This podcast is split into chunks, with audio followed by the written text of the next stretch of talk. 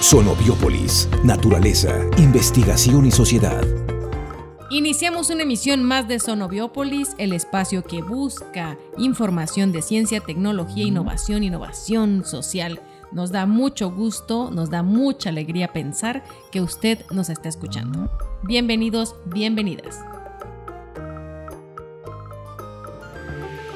¿Quién es y qué hace?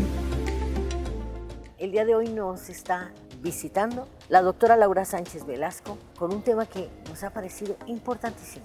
Larvas de peces y desoxigenación. Usted recuerde la palabra para que me ayude. Muy bienvenida. Sí, buenos días, gracias por la entrevista. Gracias, doctora, a usted. Estamos a tiro de piedra y en Sisimar, sin embargo, decíamos hace rato, prácticamente no nos podemos ver en una ciudad que se vuelve cada día más compleja, pero más interesante. Y quiero hablar de este término que muchos de nosotros aprendimos sobre la oxigenación desafortunadamente durante la pandemia, ¿no? Hoy hablemos de estos mares y el proceso de desoxigenación o la condición, ¿verdad? Más que proceso. Sí. ¿Nos podría decir qué es? Bueno, eh, la desoxigenación es la pérdida de oxígeno en el océano. Y esto es muy grave y va a tener repercusiones en todos los organismos marinos, ya que todos necesitamos el oxígeno para respirar. Entonces sabemos que en el planeta está conformado de más de tres cuartas partes de, agua del océano y si este se está desoxigenando, pues definitivamente va a tener eh, repercusiones en la biota marina. En, todas las actividades pesqueras y repercuten en la sociedad también. Usted me hablaba de algunas de las consecuencias generales, dijéramos, de impacto, pero ¿cuáles son las condiciones o, qué se ha estado observando?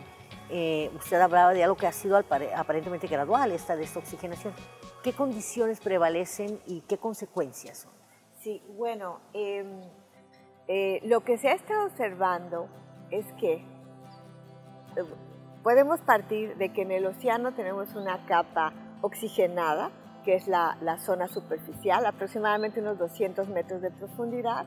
Ahí habitan la mayoría de los organismos marinos, tanto adultos como larvas de peces. Después de esta capa viene una eh, que le llamamos hipóxica, que funciona como un buffer para muchos organismos, particularmente para las larvas de peces, estas de la zona óxica, digamos donde está toda la sobrepoblación de organismos, eh, bajan a esa zona buffer hipóxica con menos oxígeno para evitar la depredación o, realizar algunas otras funciones fisiológicas. Y después de esta capa buffer o hipóxica viene una capa anóxica, sin oxígeno. Eh, entonces lo que está sucediendo es una, es una tendencia en, los océanos a la reducción de esta zona buffer, lo que nos va a llevar entonces a que la capa bien oxigenada quede cada día más pegada a la capa sin oxígeno y eso sí podría ser grave, porque entonces ya no tenemos una buffer y todos los organismos están amontonados en la zona óxica y entonces eh, va, a haber un problema.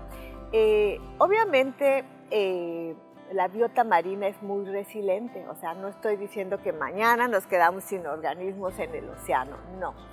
Eh, pero ya empieza a haber eh, eh, em, evidencias de que muchos organismos empiezan a tener migraciones horizontales hacia el norte, hacia el sur, y entonces una de las zonas más afectadas puede ser el Pacífico mexicano porque es donde se encuentra la zona de mínimo de oxígeno más grande del planeta.